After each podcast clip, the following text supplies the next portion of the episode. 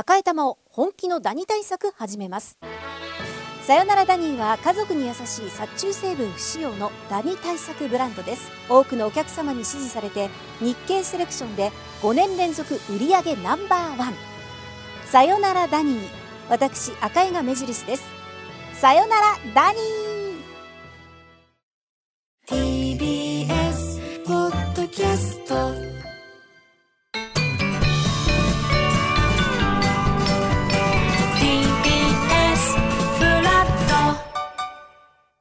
TBS ラジオパンサー向井のフラット。ここからはフラットコレクション。水曜日は様々なお客様がフラット遊びに来てくれるフラット向井くんちですが、もうすでに9時台から始まっております。前半に引き続き、クリス、松村さんにお付き合いいただきます。よろしくお願いいたします。さあ、ちょっと前半、もう本当にもう時間が足りないと いうことで、早速もう本音に本当にさっきね、失礼しました。いや、とんでもない。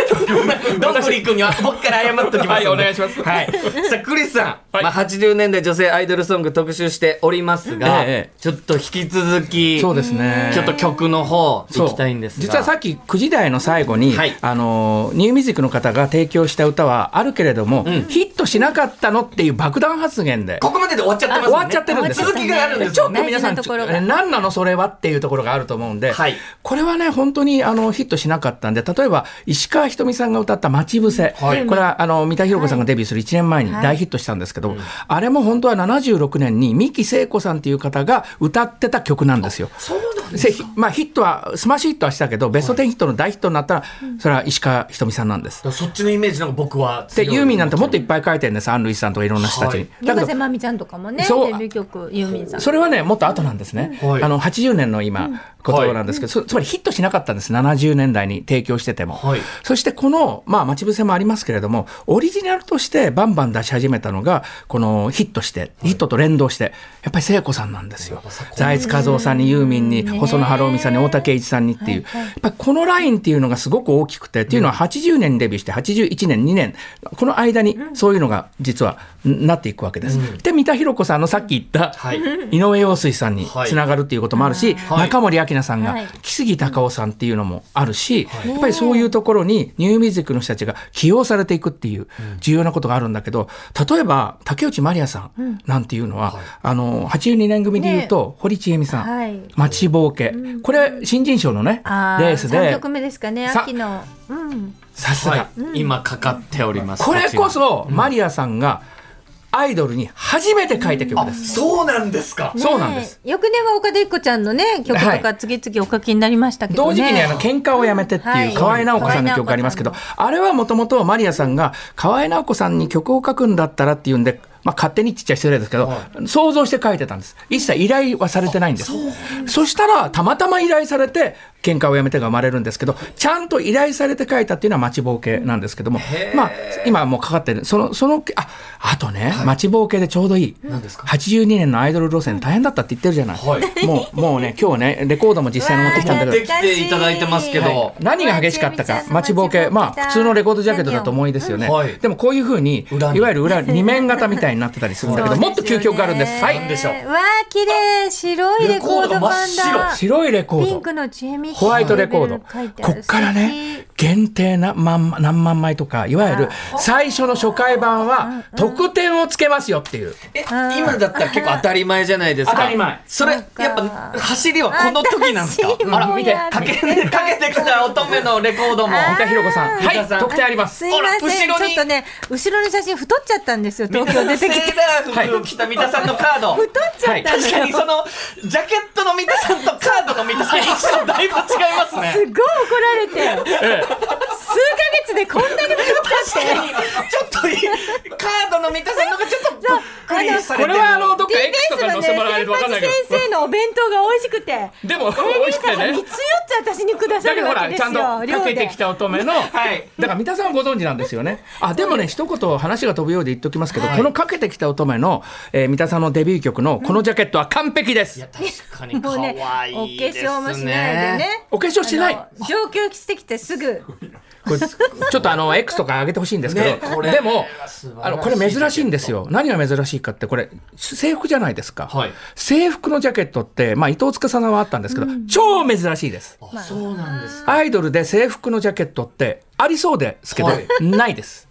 へで三田さんってずっとあれですよね。制服的なかけてきた乙女の時なんか、白いブラウスに紺のスカートに大きな紺のリボン、うん。で割と割と制服風の。制服。割とうち父が厳しくて、普段の洋服も割とカチッと制服みたいなのとかパンタロンスーツとかそういうのが多かったんですよ。お父さんねそれでなんかあのイメージをしてくださってお父さんの情酒井報三田さんが、から聞くのはわかりますけど。だから今お父様って出たからね、はい。でも上京の前とかやっぱり新幹線のホームで、やっぱり3つの約束って言うんだよ。不平不満言わない。いやいや。え、ちょっとめっちゃ、クリスさん、それどこでインプットした情報なんですか？全部なんとなくその時に覚えてるそれ雑誌とか読んだり、はい。インタビューとかが入ってるってことですか、だからちゃんと条件があるっていうかね。いや。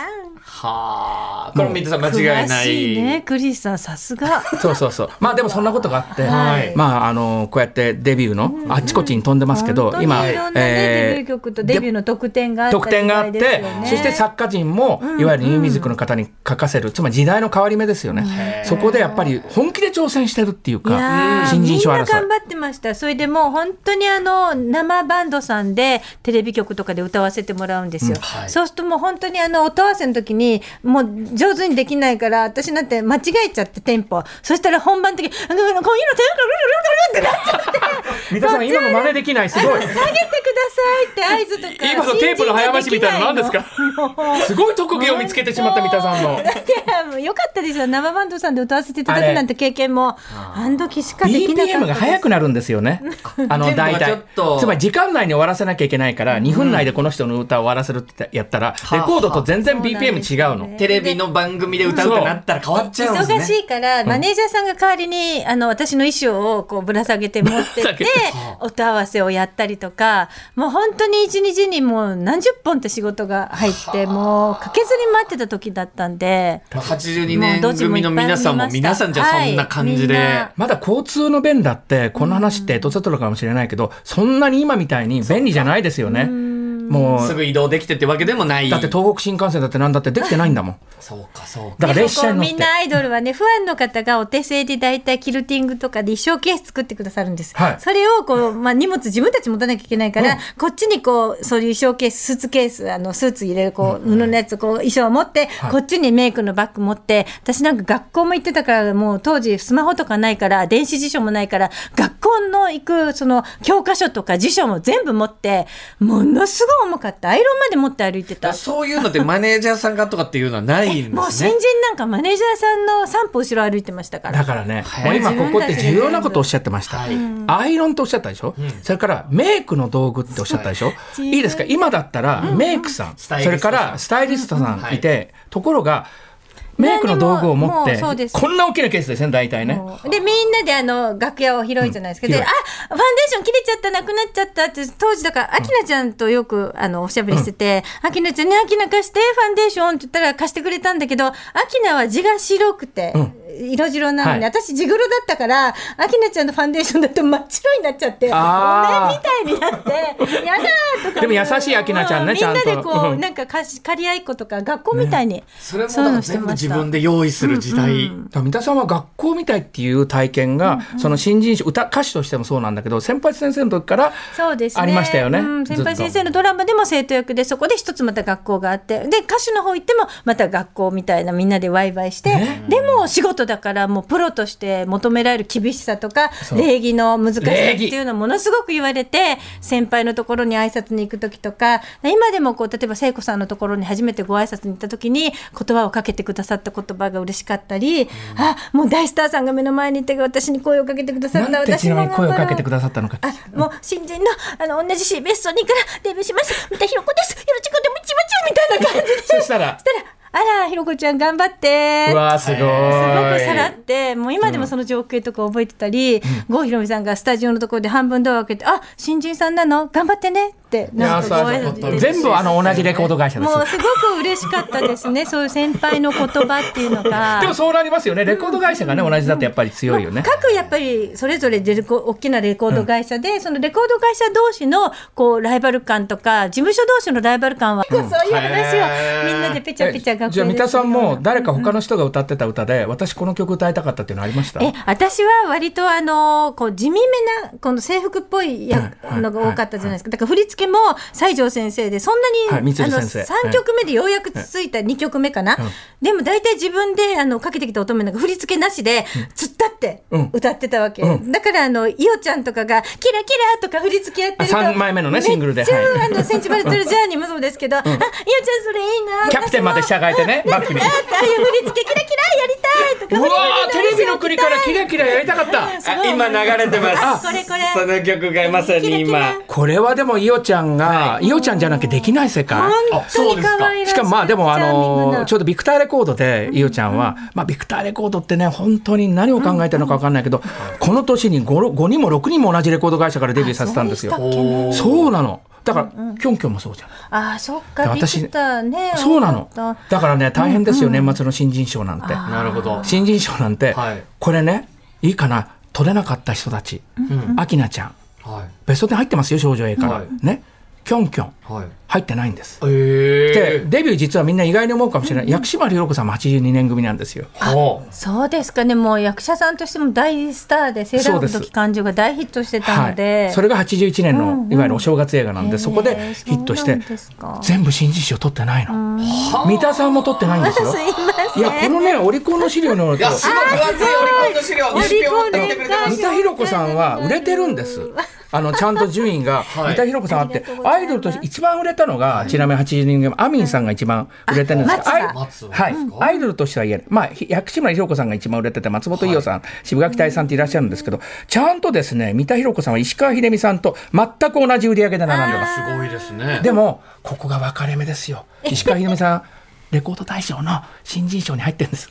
これをね悔しかった。どうですかこのね、新人賞。秀美ちゃんの揺れて湘南がホットパンツが健康的なセクシーな魅力だったんですよ、秀美は。だからもうあの衣装が、私なんかもうほとんど膝から上出さなかったし、もう苦手だったんですけど、あの健康的なホットパンツみたいな衣装が可愛くてね。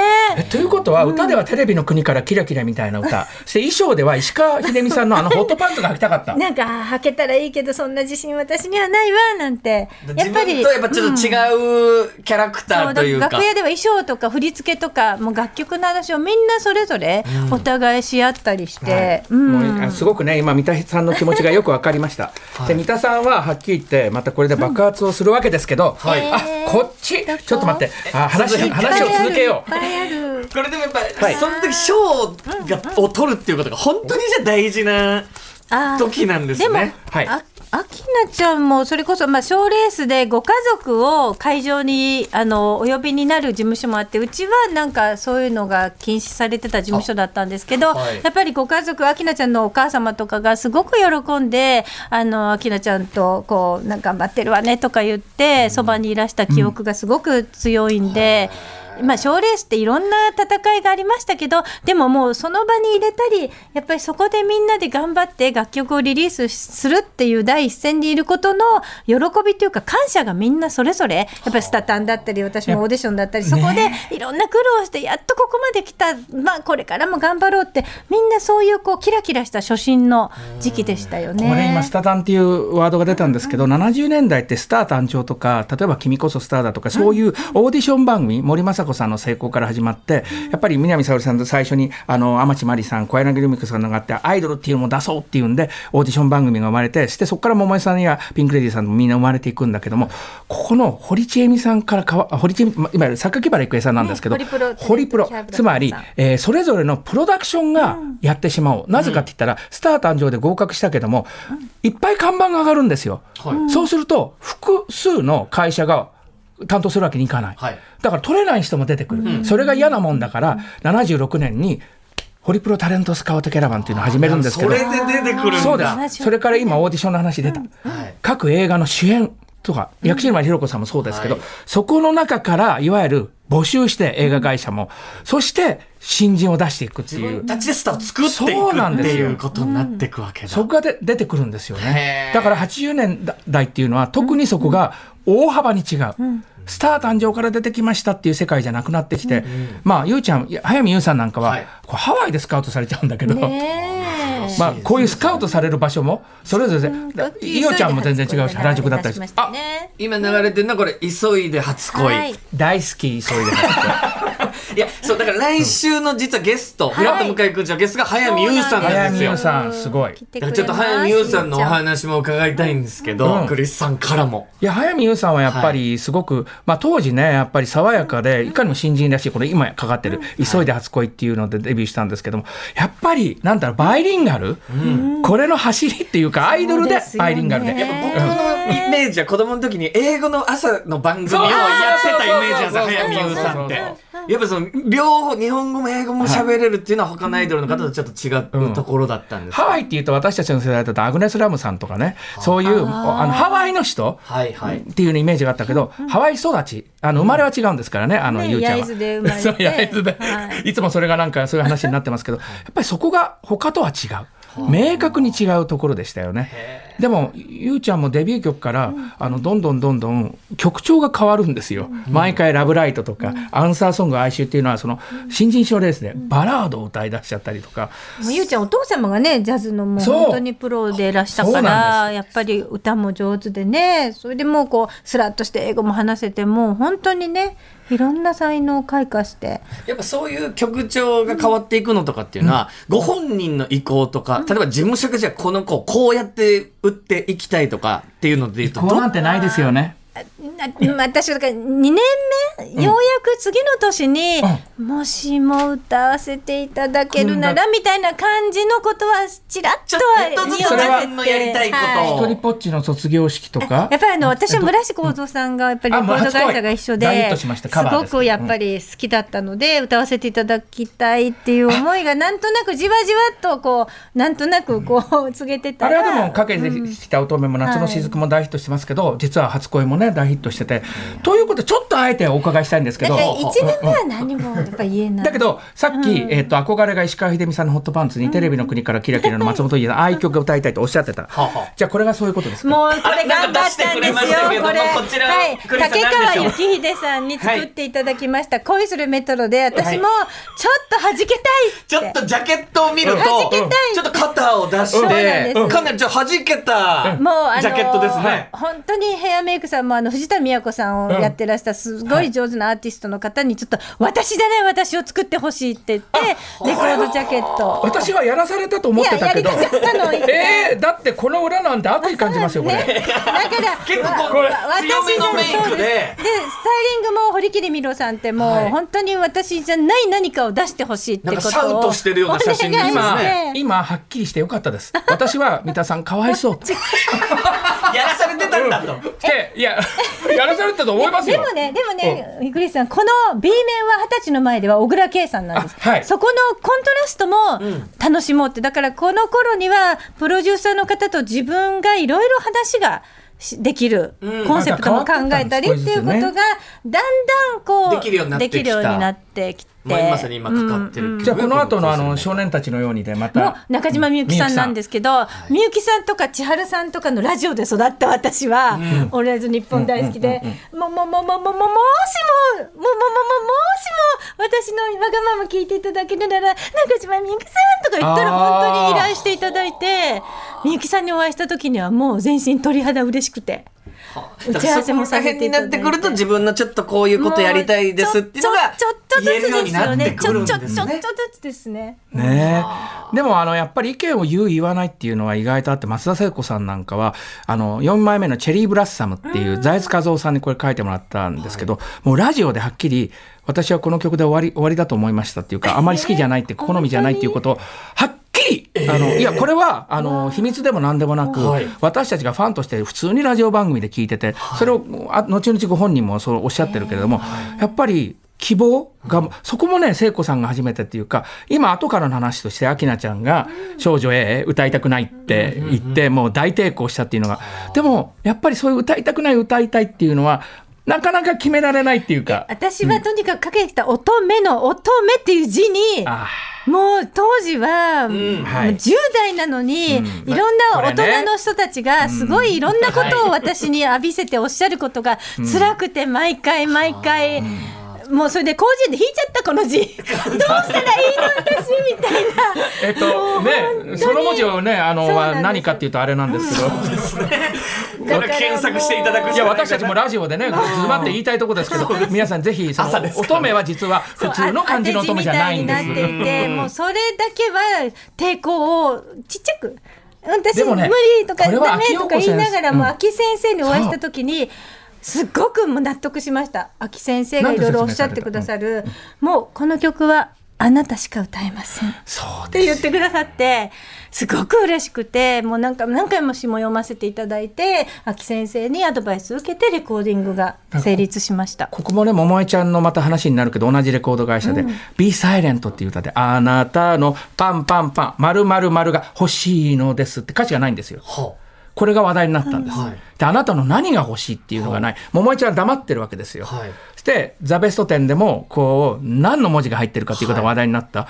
まあ、やはりそこは、桃江さんの成功したケースっていうのがあって、やっぱり三田さんにも、それができる方だって、私も思う。いやーでもやっぱりプロデュースしていただいたりとか自分の持ってないものを発見できてないものを引き出していただけるっていうのがこの世界の素晴らしいマジックであり、感謝ですよね。桃江さんがね、なぜああいう激しい歌を歌えるかっていうと、やはり、あの、すごくまっさらで、しかも田舎風の雰囲気もあってとか、純情でっていうのがあるじゃないですか。三田さんにもこの文字を入れられるのは、やっぱりはんなりして、京都から出てきた女の子、それがあるからはめられたんで、もし違う歌詞の人にこの文字が当てはまったら、ちょっと違うイメイメージになる。ージが変わってしまうだからそれなんですよ。よ、秋先生のおっしゃってるのは。あなただからこの文字でいけるいう。はあ。いや、ちょっとね、クリスさん。あっという間にお時間で、また来てください、ぜひ。ごめんなさい多分ね、クリスさんまだ喋りたい。ちょっと待って、部分たくさんあると思うんですが。えラジオの方もこれで終わったらおかしいよ。いや、10分喋りました。すごくたくさんいろんな話を伺いました。ということで、本話日のゲスト、クリス松村さんでした。またぜひいらしてください。はいありがとうございましたありがとうございましたありがとうございます。フラットフラットフラット